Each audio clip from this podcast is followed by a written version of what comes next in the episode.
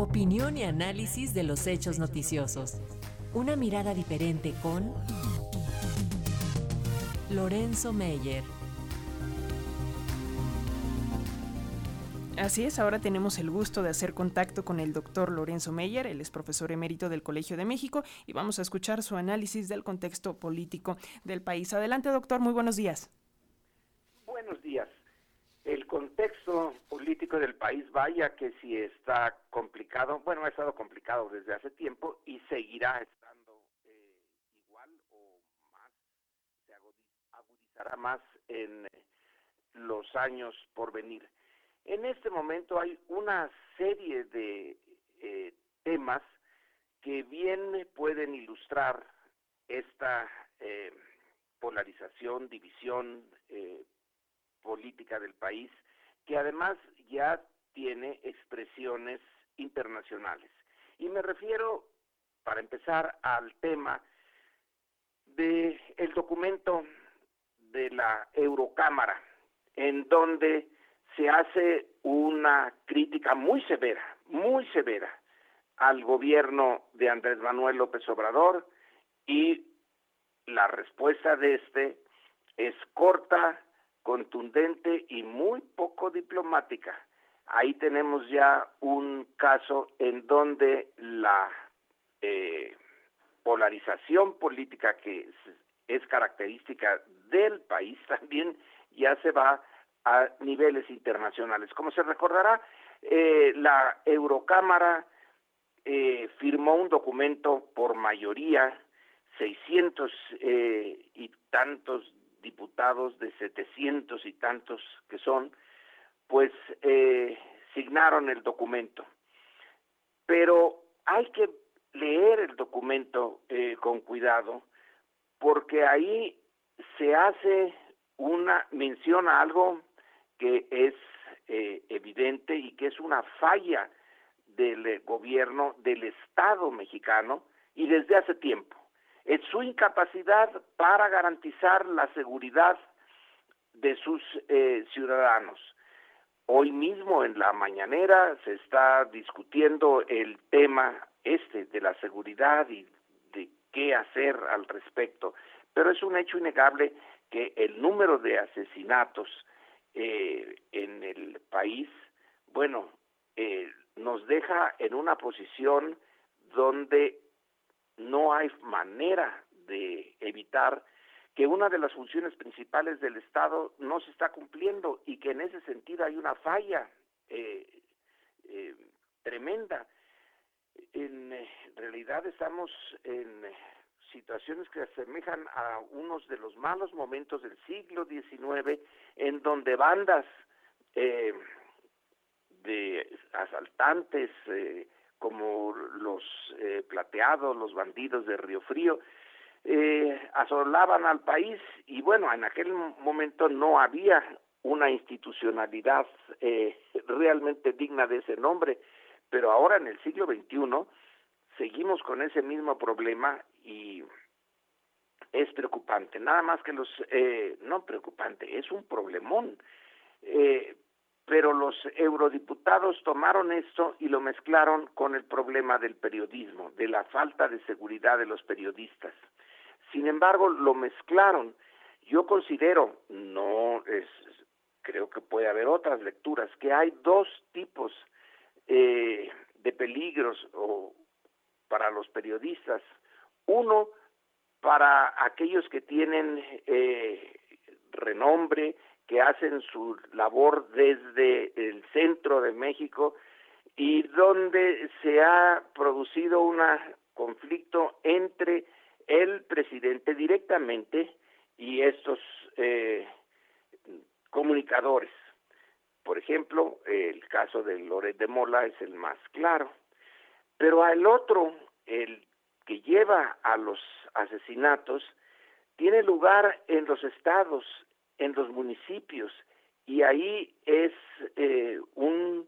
una manifestación del crimen organizado o de algunos, algunos eh, miembros del, de la autoridad local que deciden resolver eh, el problema de periodistas que están denunciando y exponiendo el, los crímenes locales y deciden eliminarlos. Son, eh, al final de cuentas, las dos son responsabilidad del Estado de evitar que ocurran, pero son distintos y los eurodiputados, eh, a sabiendas o no, eh, depende de cada uno de ellos, mezclaron las dos cosas y hicieron responsable al gobierno federal eh, por el enfrentamiento con cotidiano en la mañanera con algunos periodistas del asesinato de los otros periodistas, los que se manejan a nivel local. Y eh, no hay, eh, pues, duda de que la violencia es una muestra de que algo ha estado fallando en eh, la estructura institucional de México desde hace mucho tiempo, pero que en esta coyuntura tratar de explicar por el discurso presidencial los asesinatos de periodistas en Michoacán, por ejemplo, que son los, los últimos, eh, creo que no es eh, la, no hay manera de ligar las dos cosas y sin embargo la Eurocámara lo hizo. ¿Por qué lo hizo? Probablemente porque como muchos congresos eh,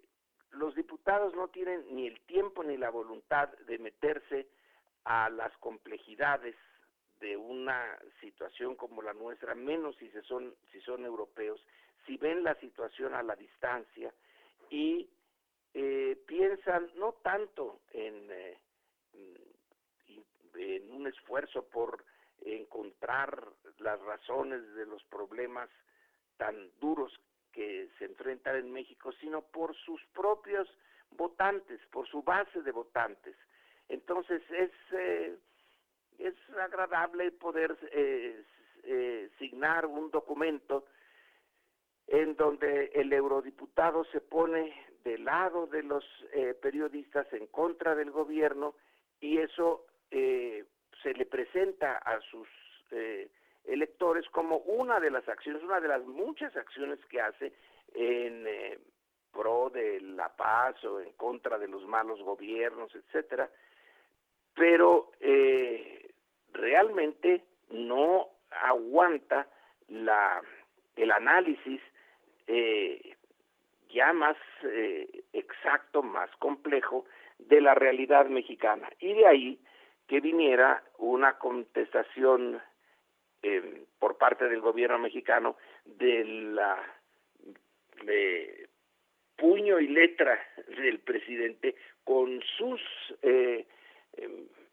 el lenguaje y los argumentos que ha estado usando eh, en, desde hace tiempo y que no se corresponden con un lenguaje eh, entre dos eh, instituciones, que sería la presidencia mexicana y el, eh, los diputados o el Parlamento Europeo, que debió de haber sido eh, redactada no con el, el enojo de alguien que se siente acusado ante el mundo, porque eso fue el documento que sacaron los eurodiputados, de manera injusta y sospechando que ahí está la mano de las empresas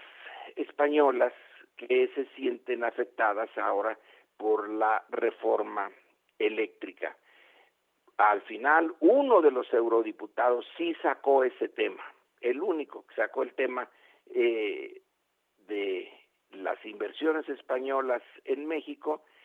y que puede ser eh, la razón de que se hayan movido algunos lobbies, algunos intereses dentro de la Eurocámara para eh, elaborar el documento que finalmente salió. En mi opinión, no ayuda en nada el eh, eh, mezclar el, la dureza del lenguaje que se está usando en México entre editorialistas, columnistas y la forma en que los grandes diarios nacionales y muchos eh, otros medios nacionales usan para eh, chocar con el gobierno de Andrés Manuel López Obrador, la respuesta de ese y lo que realmente está ocurriendo, esa tragedia, esa eh, situación de ingobernabilidad en algunos puntos a nivel local en México que tiene como origen básicamente el narcotráfico y el narcotráfico tiene entre otras razones la existencia de un mercado enorme al, al otro lado de la frontera mexicana y que también representa un problema que no se ha podido resolver pese a que el, gobierno norteamericano se supone que tiene todos los recursos, que es un gobierno muy estable, muy institucionalizado y que ellos mismos admiten que hay alrededor de 100 mil muertes eh, anuales, eh, poco más de 100 mil muertes anuales, eh, producto del abuso de las drogas que sí provienen eh, de manera directa o, intermediada de México, porque algunos de los productos con que se elaboran estas drogas vienen de China o de India, y que es tan difícil controlarlo que ni ellos pueden. Entonces es un problema de gran fondo que debería de llevarnos a discutir el tema de las drogas, de la legalización de las drogas, pero que la Eurocámara puso como un problema político radicado en la presidencia de México y bueno, tuvo una respuesta más o menos eh, eh, del mismo eh, tamaño, en donde lo único que se ha hecho es hacer evidente la diferencia interna en México de la polarización política, que también ya tiene lugar a un nivel mucho menos agudo en el ámbito internacional. Y ese ha sido uno de, las, de los temas políticos recientes en nuestro país. Pues, pues ahí está, doctor Lorenzo Meyer. Siempre es un gusto escucharlo a través de las frecuencias de, de, la radio pública. Muchísimas gracias por compartir con nosotros estas reflexiones. Y bueno, pues por acá tenemos muchos saluditos de las y los radioescuchas que agradecen sus comentarios. Muchísimas gracias y un fuerte abrazo. Buenos días. Buen día.